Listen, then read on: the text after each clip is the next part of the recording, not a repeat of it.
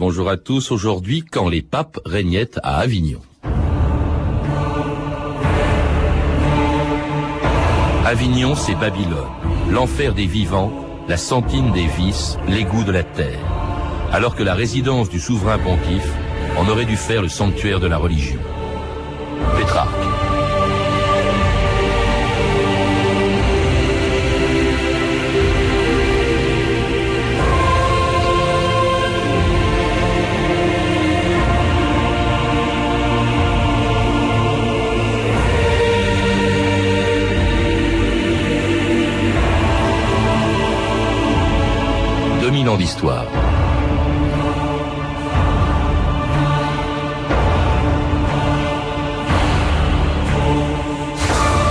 Le 9 mars 1309, alors qu'il était de passage dans la région, un pape français, Clément V, décidait de s'installer provisoirement à Avignon.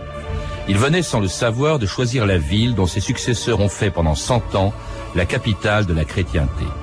Mais cela, Clément V l'ignorait. Il n'était venu à Avignon que pour y attendre les travaux d'un concile qui allait interdire l'ordre des Templiers.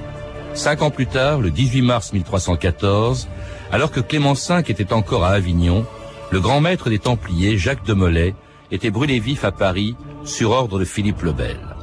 On a dit que sur son bûcher, Jacques de Molay était mort en maudissant le pape, le roi de France et son principal conseiller, Guillaume de Nogaret. Un mois plus tard, on annonçait à Philippe le Bel la mort du premier pape d'Avignon. Pape Clément, Chevalier Guillaume de Nogaret, Roi Philippe, avant un an, je vous cite, apparaître au tribunal de Dieu pour y recevoir votre juste châtiment. Pape Clément, il vous doit beaucoup. C'est vous qui l'avez fait élire et installer en Avignon. Sire, le pape Clément est mort.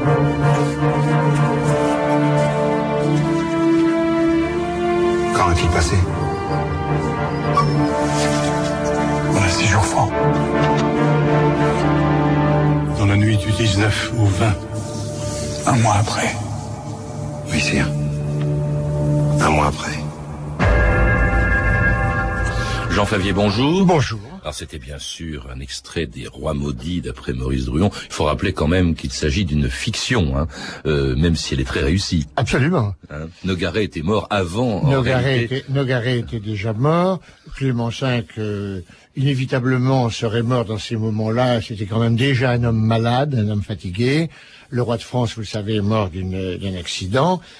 En définitive, je serais tenté de dire que... Euh, Mollet n'a certainement pas prononcé ces phrases plus célèbres qu'authentiques, mais qui est certainement mort en se disant euh, c'est Dieu qui me jugera. Alors elles sont si célèbres d'ailleurs qu'on oublie une chose, c'est que Clément V, outre le fait qu'il a interdit, c'est pas lui qui a condamné Jacques de Molay, mais qu'il a interdit l'ordre des Templiers, euh, Clément V, on oublie qu'il a été le premier des papes d'Avignon. Alors ces papes dont auxquels vous venez de consacrer un livre qui a été publié euh, chez Fayard et dont je voudrais qu'on rappelle un peu l'histoire qui s'étale sur une centaine d'années. Pourquoi le premier d'entre eux, Clément V justement, s'est-il un jour installé à Avignon, Jean Favier. Vous dites que c'est un peu par hasard. C'est le résultat des circonstances. Clément V est archevêque. Bertrand de Gaulle est archevêque de Bordeaux. Il n'est pas cardinal. On l'élit pape. Les cardinaux qui l'élisent pape euh, lui font savoir qu'il n'est pas urgent qu'il vienne en Italie. Pourquoi? Ben Parce qu'en Italie, la situation politique est très difficile, en particulier à Rome, que les clans, les Orsini, les Colonna, les Caetani ne cessent de se faire la guerre dans les rues, et que euh, Rome est une ville très difficile euh, pour y exercer, un, j'allais dire, un gouvernement serein. C'est pas par hasard que les papes précédents, il y en a au moins deux qui n'ont jamais mis les pieds à Rome de tout leur pontificat. Mmh.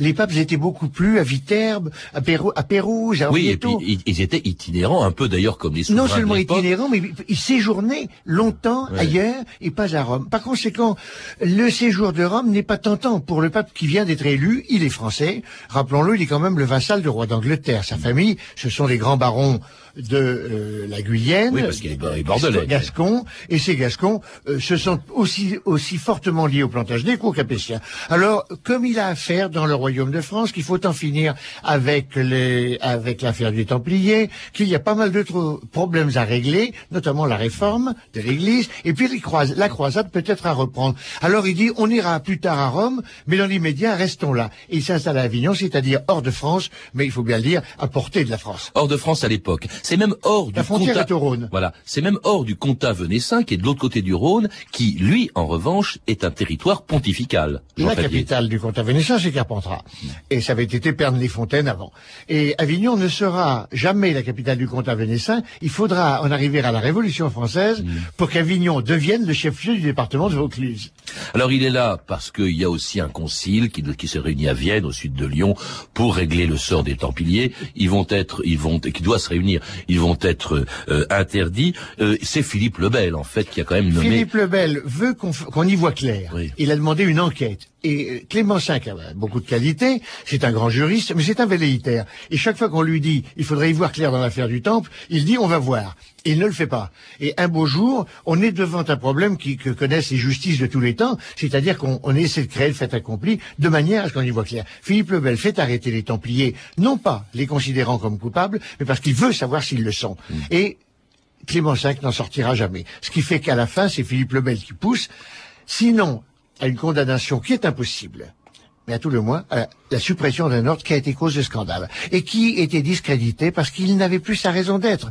Dès lors que le Temple était devenu une puissance financière, était devenu une association bancaire, si je puis dire, et ne s'occupait plus de ce qui se passe en Orient, les gens ont laissé tomber la cause du Temple. Personne ne les a défendus. En tout cas, donc le grand maître meurt euh, en 1314, la même année euh, que Clément V, la même année que euh, Philippe le Bel, mais Philippe le Bel dont les successeurs veulent aussi faire élire un pape français pour succéder à Clément V, ce qu'ils vont faire avec des méthodes, disons, pas très catholiques. J'ai évité jusqu'à ce jour qu'on élise un pape italien. Je veux un pape qui soit serviable à la France. Si, en même temps qu'une promesse de mariage avec Madame Clémence, nous obtenions du roi de Naples qu'il accepta pour pape un cardinal français.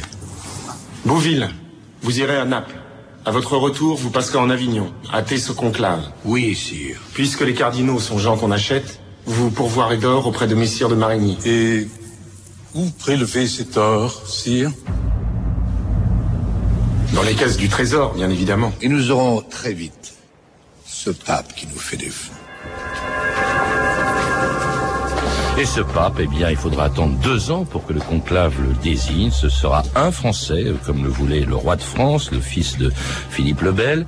Euh, il s'appelle Jacques Duez. Il prendra le nom de Jean XXII. Alors Jean XXII, lui, décide de rester, de résider à Avignon. Il était l'évêque hein, d'Avignon. Il, il décide de rester à Avignon. Il ne décide pas que la papauté sera dorénavant d'Avignon. Euh, elle reste la cour de Rome. Aucun, ça c'est important, aucun des papes d'Avignon d'ailleurs ne considérait que la capitale de la chrétienté, en fait, c'était Avignon. C'est resté Rome, mais la résidence euh, papale, Mais on en a vu pour qui l'idéal eût été de regagner Rome, et d'autres pour qui l'idéal était d'attendre. Clément VI se trouvait très bien à Avignon. Urbain, Un autre successeur. Alors qu'Urbain V, autre successeur, préférera tenter l'expérience, retourner à Rome, où il sera tellement mal reçu qu'il finira par revenir à Avignon. Alors revenons à Jean XXII, le successeur de Clément V. Alors lui va initier quelque chose de très important chez ces papes d'Avignon, c'est que ils vont organiser l'Église de la manière dont elle l'est encore un peu aujourd'hui. Les, structures euh, administratives, le poids politique de l'Église euh, dans le monde, eh bien, il date en partie de ces papes d'Avignon, Jean Favier. Alors, c'est l'époque où les États se dotent tous de structures administratives qui permettent aux structures politiques de s'asseoir. Ça n'est pas une originalité de la papauté, mais dans l'histoire de la papauté, c'est bien le moment où ça se produit. Mais c'est au même moment que les rois de France développent leur administration, développent leurs institutions, euh, leur fiscalité. Les rois d'Angleterre ont commencé bien un, un siècle avant, pratiquement. Euh, les dans, dans tous les États de l'Occident, on voit se développer cette fonction de gestion d'un État autrement que ce qu'on pouvait faire quand on gérait tout simplement euh, une petite cour, un entourage et euh, une, une euh, économie domaniale. Il faut rappeler à ce sujet, Jean Favier, que les papes sont des souverains temporels aussi. Hein, on l'a oublié aujourd'hui. ils ont un, ils ont un tiers de Ils la ont des péninsule. territoires, oui. Ils ont un tiers de la péninsule italienne. De ce fait, ils sont très liés à tout ce qui se passe en Italie et l'une des préoccupations majeures de deux des préoccupations majeures de tous les papes d'Avignon sera été leur relation avec le royaume de Naples et leur relation avec euh, les Visconti, maîtres de Milan. Mm. Le pape a donc une souveraineté temporelle, d'une part, et d'autre part, des relations avec les souverains. En partie parce que le pape se doit de jouer un rôle souvent de médiateur. De médiateur contesté par tout le monde d'ailleurs. Chacun lui reproche de faire le jeu de l'autre. Mais de jouer les médiateurs entre les souverains temporels pour essayer d'établir la paix sans laquelle on ne fera pas la croisade. Mais quand le, pape rêve, crée une oui, elles sont fiscalité... finies les croisades, mais il rêve encore d'en faire. Il rêve encore d'en faire. Il, il- il le souhaite vraiment. Quand le pape crée une fiscalité, développe sa justice, quand il met la main sur les bénéfices ecclésiastiques de toute l'Europe, les bénéfices ecclésiastiques, ça veut dire un archevêché aussi bien qu'une paroisse rurale. Et que le pape va décider qui on y met, donc à qui on la donne. Il faut bien voir l'extraordinaire moyen de pression que ça représente sur les souverains, parce que quand le roi de France recrute, si je puis dire, un chancelier, le chancelier, on ne le paie presque pas, mais on lui donne un archevêché, Reims ou Rouen. Et c'est de cela qu'il vit. Donc le pape, en mettant la main sur les bénéfices, se donne les moyens à la fois de rémunérer des services, et puis aussi de lever une fiscalité. Et la papauté devient, à partir de Jean 22 et très rapidement, dans les, dans les 20 ans qui suivent, une puissance financière, avec tout ce que cela implique de présence de la papauté dans les mouvements économiques. Mais alors, justement, une puissance financière qu'elle n'était pas, parce qu'elle dépendait souvent, on l'a vu pour l'élection de Jean XXII, elle dépendait sou- souvent de l'argent euh, que donnaient les rois. Si ces papes aussi, c'était pas pour une caractéristique, ces papes d'Avignon, ça n'a pas été aussi fréquent dans l'histoire que cela, ils ont presque tous été français. Et on leur a reproché d'être au fond les instruments des rois de France Il y avait sur l'Église. Il y avait eu au XIIIe siècle des papes français. On leur avait fait le même reproche. Personne ne faisait aux papes qui étaient originaires, par exemple, de la famille des Orsini ou des Colonna, de faire le jeu des Orsini et des Colonna, c'était la même chose. Ça passe pour assez normal. Euh, Qu'ils aient fait le jeu du roi de France, ce n'est pas vrai de manière constante. Euh, L'action des papes à, à l'intérieur de la chrétienté s'exerce le plus souvent par des légats. Ce sont des cardinaux qu'on envoie et certains sont absents d'Avignon pendant des années, euh, en Espagne, aussi bien qu'en France, euh, ou, ou dans le Saint-Empire romain germanique. Et ces légats, ils ont eux-mêmes leur réseau, ils ont eux-mêmes leurs alliances, souvent familiales, matrimoniales. Euh, Guy de Boulogne est le parent de tous les princes de l'Occident, le cardinal de Périgord est, est le parent de tout le grand baronnage occidental, et on les voit en conséquence jouer souvent un jeu qui est très personnel, au point que finalement le Sacré Collège n'élira jamais ceux-là comme pape. On peut jamais dire que quand même ils ont été soumis, dans la mesure où par exemple Philippe le Bel souhaitait euh, Clément V, ou ses fils ont voulu euh, Jean XXII qui était aussi français, euh, c'était pas désintéressé. Et je puis suppose Clément que VI a été le conseiller du roi de France. Oui. Il y en a quand même qui ont été chanceliers je du roi de suppose France. qu'ils attendaient quelque chose du pape. Oui, euh, il y a il y a du donnant donnant, euh, beaucoup moins, me semble-t-il, que ce que disent les Italiens. Les, les Italiens, ils sont très jaloux, ils ils, voudraient revoir ils étaient Rome. furieux de, de voir les papes en dehors de Rome. Je crois ont- qu'ils appelaient ça la captivité d'Avignon. Oui, ils ont perdu d'abord le, le prestige qu'apportait la papauté à Rome. Il faut bien voir que Rome, euh, ça n'est pas la Rome de la Renaissance, ça n'est pas la Rome des Borgia, ça n'est pas la, la Rome de, de l'époque baroque. C'est une Rome qui, euh, sans le pape, est un peu décapitée. Par conséquent, d'abord, ils regrettent cela. Ils sont veufs. L'Église est veuve, disent les Italiens. Et puis deuxièmement, euh, il y avait les profits, car euh, finalement, si les papes servent les intérêts du roi de France, dans certains cas, mais pas toujours, ce qui est sûr, c'est qu'ils peuplent le sacré collège de cardinaux français. Oui, et puis vous parliez des profits, Jean Favier, c'est justement ce qu'on a beaucoup reproché au pape d'Avignon, c'est d'en mettre quelques-uns euh, dans leur poche, comme l'avait d'ailleurs sans doute fait Jean XXII pour se faire élire en soudoyant les membres du conclave en 1316, comme le lui avait demandé le roi de France Louis le. Je voulais vous exprimer le souhait du roi Louis et de la reine de Naples d'avoir un pape au plus tôt. Quel service attend-on de l'élu? Le roi a besoin de faire annuler son mariage au plus vite. Qu'est-ce qui se passe au conclave? Les Italiens sont contre les Français. les Français contre les Italiens et tous sont divisés entre eux. J'avais six voix, six Français pour moi et trois Italiens. Ça fait neuf? Il faut 16 voix. Il m'en manque sept. Combien d'or pouvez-vous me remettre? Eh bien, monsieur le cardinal. Cet or peut m'aider à gagner de nouveaux partisans. Il serait aussi fort nécessaire pour garder ce que j'ai. Pour un temps.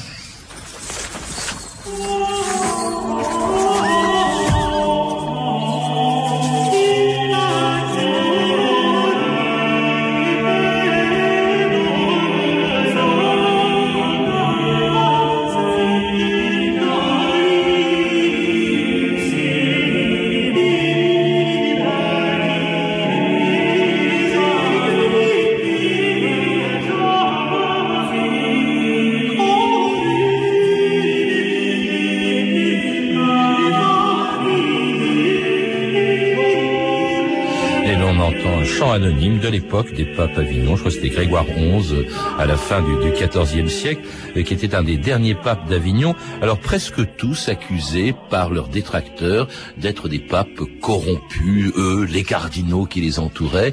Euh, Il était très critiqué, cette église d'Avignon. D'abord, il faudrait arriver à distinguer entre les papes. Vous en avez qui vivent très modestement, délibérément, et puis d'autres qui vivent comme des princes et de, et de grands princes, Clément VI en particulier. Mais euh, je crois que le, le principal reproche qui leur a été fait systématiquement euh, par les contemporains, comme d'ailleurs par les historiens, c'est le népotisme. C'est-à-dire qu'ils nommaient les gens de leur famille. Oh, euh, non, mais leur, l'accaparement des comme fonctions et c'est une c'est une forme euh, assez assez étonnante, mais qui est compatible avec ce qui se passe dans la société civile, c'est que on accumule, on cumule. Vous pouvez être à la fois, vous pouvez pas être évêque de 12 diocèses à la fois, mais vous pouvez avoir 12 paroisses, être archidiacre, être euh, en même temps euh, évêque et à la curie. C'est-à-dire ne pas mettre les pieds dans votre diocèse, pas mettre les pieds dans les paroisses que vous avez, en percevoir simplement le bénéfice. Et de cela, la chrétienté a souffert. Et bien sûr, ceux qui n'en bénéficiaient pas étaient les premiers à le dénoncer. Mais ce, népotisme qui fait que nous voyons s'accumuler euh, les, les- les séries, la famille de Gaulle au départ, la famille Duez ensuite, la famille Roger après, euh, le Sacré Collège est peuplé de parents du pape. Hum. Et puis alors aussi... Les on- Orsini faisaient la même chose avant. Oui, oui, oui, mais enfin c'est pas une raison. C'est vrai que Ah c'est non, peu compatible avec l'idée qu'on peut se faire de, du message évangélique. Prenez un exemple, le luxe. Alors il y a un homme qui était très présent à la cour euh, pontificale à Avignon, ça a été Pétrarque, et Pétrarque a été d'une dureté avec euh, avec euh, la papauté d'Avignon. Avignon, c'est Babylone, l'enfer des vivants, la sentine des vices, les goûts de la terre. On l'a entendu au début de l'émission. C'est c'est vraiment, c'était terrible la description par Pétrarque qui l'a connu de ce qu'était Avignon. Ça aura été le manque de chance des papes d'Avignon d'avoir contre eux Pétrarque. Oui. Avec le, le génie verbal de Pétrarque, évidemment, il les a descendus en flammes. Mais est-ce qu'il y avait du vrai là-dedans Il y a- il y a du- On parlait même de non, débauche, certainement pas dans la débauche. La débauche, oh, je ne vous dis pas qu'ils ont tous été extrêmement vertueux. Ce n'est pas ça qui frappe le plus. Ce qui frappe le plus, c'est l'accaparement. Et bien sûr, autant de Clémencis, c'est le luxe. Euh, Voyez-vous, euh, souvenons-nous de, de ce qu'est le palais des papes. Il y a deux palais. Vous avez le premier, c'est une austère bâtisse construite par Benoît XII parce que c'est un outil de gouvernement. Réunir autour de lui dans la même maison tous ceux qui travaillent au gouvernement de l'Église. Mais le successeur, lui, en fait un, un outil Clément de VI, prestige. oui, au milieu du XIVe. Mais nous sommes déjà dans l'esprit qui va La Renaissance euh, que, que vont refléter les traits régisseurs du duc de Berry, si vous voulez, avec ses châteaux. Euh, vous vous souvenez certainement Oui. de, de Main-sur-Yèvre, le château de- du duc de Berry. Et là, un prince doit être un mécène, et le pape se considère comme un prince. D'où un deuxième palais, jointif du premier, qui lui voit à la fois venir les architectes français, les musiciens flamands, les peintres italiens. On, on achète. euh, C'était presque la Renaissance à Avignon. on achète de l'enluminure, en on Italie, achète, oui. on achète de l'orfèvrerie, on achète de l'émail limousin.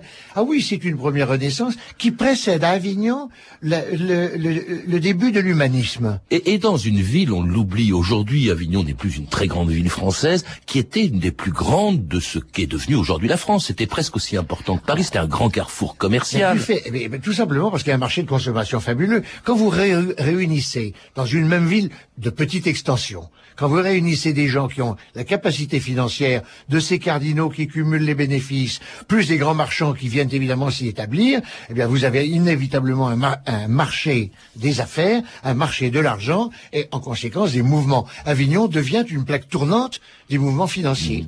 Et il n'est pas une compagnie florentine euh, ou, ou lucoise euh, de ce nom qui n'arrive ou ne cherche à arriver à s'y implanter Mhm. et à avoir sinon toujours le monopole, tout au moins avoir place dans les affaires pontificales.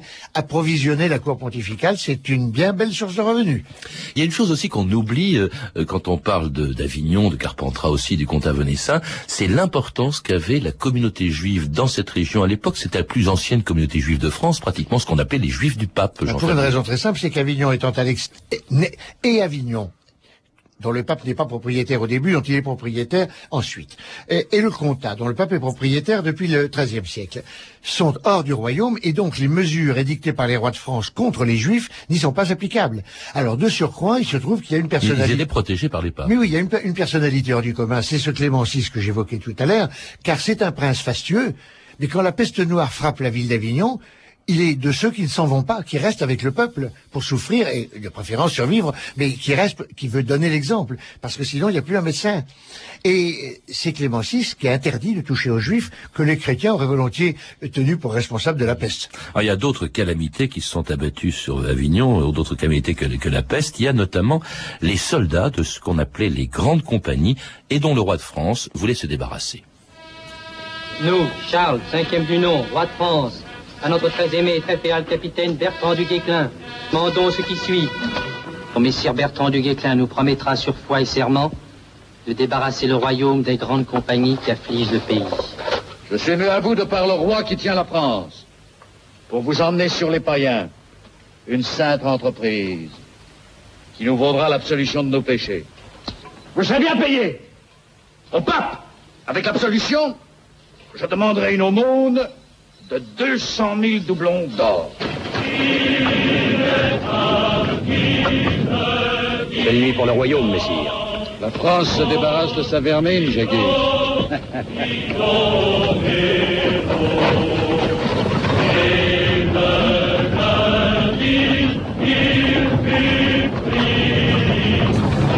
Vermine, comme on vient d'entendre dans cet extrait de film, eh bien, du Guesclin va la conduire en Espagne en passant par Avignon. Rappelons peut-être déjà, Jean Favier, ce qu'étaient ces grandes compagnies qui ont dévas- dévasté toute la France. En fait, il y en a une qu'on appelle la grande compagnie. Alors on dit souvent les grandes compagnies. Une compagnie, c'est un ensemble d'hommes d'armes dont le capitaine se fait payer pour apporter le service de sa compagnie à un prince, à un roi ou au pape, et le capitaine paie ses hommes. Donc une compagnie, c'est le c'est un ensemble de combattants. Seulement, le jour où la guerre cesse, ou bien où la guerre change de théâtre d'opération, et après la défaite de Poitiers, le traité de Bretigny-Calais, il y a moins on a moins besoin de soldats. Des soldats se retrouvent sans embauche. Se retrouvant sans embauche, que voulez-vous que fassent ces gens qui ne savent vivre que de la guerre? Eh bien, ils deviennent des pillards. Et ils deviennent redoutables parce qu'ils savent faire une, ils, sa- ils savent pr- prendre une ville, ils savent prendre une petite place, ils savent tuer.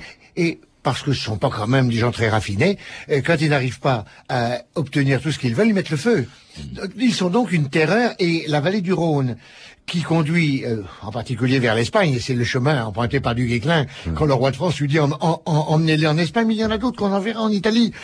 Si seulement ils allaient faire la guerre ailleurs. On n'a pas les moyens de les payer, eux ils n'ont pas les moyens de se faire payer, il faut qu'ils vivent. Alors il passe par Avignon, Ah, il hein, y a, par Avignon, il y a un et- pape qui s'appelle Urbain V et qui le rançonne littéralement. Mais on se trouve très bien à Avignon d'avoir refait à neuf, si je puis dire, l'enceinte. Autrement dit, d'avoir agrandi la ville et d'avoir enclos de murs très forts, ce qui avait été initialement des, bourgs et des faubourgs extérieurs à l'enceinte, parce que la- la- la- l'Avignon des papes est évidemment plus grande que l'Avignon antérieure. Alors, on avait peuplé euh, les, abords de la ville. Et on, s'est trouvé bien d'avoir euh, enclos ces, abords euh, d'une forte muraille. Il n'empêche qu'il a fallu payer, la rançon non seulement pour Avignon, mais pour les autres places du comte Avenessin. Alors Urbain V, lui, sera un des derniers papes d'Avignon. Enfin, on verra qu'il y a une deuxième époque, mais que euh, il, il, euh, il- je crois qu'il ira à Rome, Urbain V, Alors, à un moment donné. à Rome, Euh, et puis ça, ça c'est la promesse que vous étiez se papes, et lui, il la réalise. Ah oui, il se l'était promis. Bon, il y va. Euh, tout le monde lui dit de pas y aller, il y va quand même, et finalement ça se passerait mal, il revient mourir. Mm.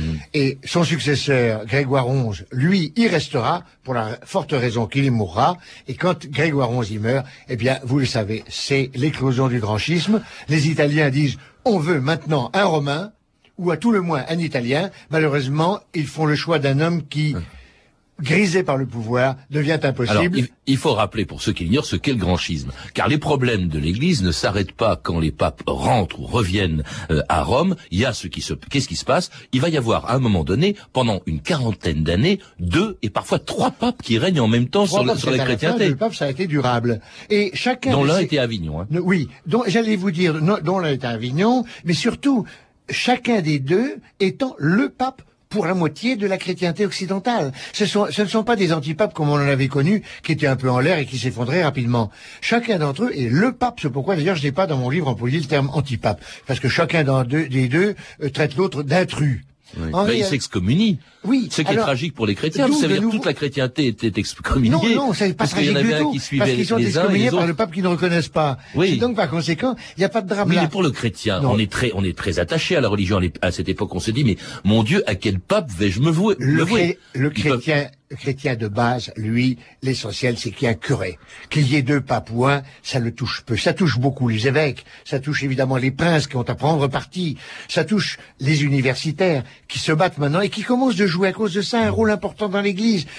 Un rôle qui va triompher au concile de Constance et au concile de Bâle, les universitaires, j'allais dire, font la loi dans l'Église, parce que c'est eux qui décortiquent la situation du point de vue théologique et juridique et qui préconisent des solutions.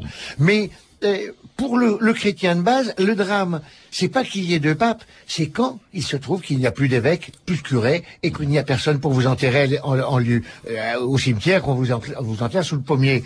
S'il n'y a plus personne pour baptiser, là est le drame. Ah, En tout cas, cette situation absolument insensée dans, dans l'histoire de Hérard, dans l'histoire du christianisme, parce que c'est même pas des antipapes, vous dites c'était trois papes en même temps, euh, ou deux. Alors ça s'arrête en 1414, euh, lorsque le concile de Constance destitue deux papes, il pousse la- le dernier euh, à démissionner, et puis il y aura plus qu'un seul pape désormais. Et on renoue avec la tradition, Voilà. c'est un colonna qu'on élit. Et autre tradition aussi, Et c'est que désormais, les papes ne sortiront plus, sauf pour partir en voyage, sauf dans le cas, dans certains cas, comme Napoléon, par exemple, qui euh, fera partir Picette de Rome, mais ils quitteront plus la ville Et éternelle. ils quitteront en tout cas plus l'état pontifical. Et ils vont y construire plus tard, hein, parce que ça n'existe pas encore, ils vont y construire euh, Saint-Pierre. Est-ce qu'on peut pas dire quand même, Jean Favier, compte tenu des critiques euh, qui ont été euh, celles qu'on a formulées contre les, les, les papes d'Avignon, est-ce que un siècle avant, ça n'annonce pas déjà ce qui sera la réforme, la révolte au fond de, de, de, de, de la moitié du christianisme, en fait qu'une partie du christianisme, et de Luther? Luther faisait beaucoup référence à cette papauté d'Avignon, il pensait un peu comme Pétrarque, qu'elle était complètement débauchée. Il n'y a pas de doute que cette papauté est devenue une puissance temporelle et une puissance financière. Cette papauté qui en est à utiliser des expédients financiers, notamment la vente d'indulgences. Et cette papauté qui est objet de scandale quand on voit deux papes qui préfèrent s'accrocher au pouvoir plutôt que de favoriser l'union, ça a sérieusement ébranlé les consciences et c'est pour beaucoup, et en Angleterre et ailleurs, dans ces, ces prémices de la réforme qui conduiront à la réforme proprement dite. En tout cas, ça n'a pas empêché d'Avignon de rester une très belle ville avec euh, tous, les, tous les vestiges qu'ont pu y laisser les papes. En tout cas, je vous remercie Jean Favier pour en savoir plus sur cette affaire. Je recommande la lecture de votre livre, Les papes d'Avignon, publié aux éditions Fayard. À lire également un beaucoup plus petit livre, mais assez concis, La papauté d'Avignon, d'Ivre Noir aux éditions Jean-Paul Guissereau, collection Histoire. Vous avez pu entendre des extraits du téléfilm Les Rois Maudits de José Dayan, coffret de 3 DVD France Télévisions, ainsi que du film Du Guesclin de Bertrand de la Tour chez René Château Vidéo. Toutes ces références sont disponibles par téléphone au 32 30, 34 centimes la minute ou sur franceinter.com. Deux mots pour vous dire que vous avez été très nombreux à nous écrire au sujet des deux émissions euh, d'hier et d'avant-hier sur la vie quotidienne sous l'occupation et dont l'une n'a pas pu être podcastée. Rassurez-vous, nous les rediffuserons dans le courant de l'année ou l'été prochain. C'était 2000 ans d'histoire la technique Lédouine Caron et Patrick Henry, documentation Claire Destacan, Emmanuel Fournier et Franck Olivard, une réalisation de Anne Anka Bilak,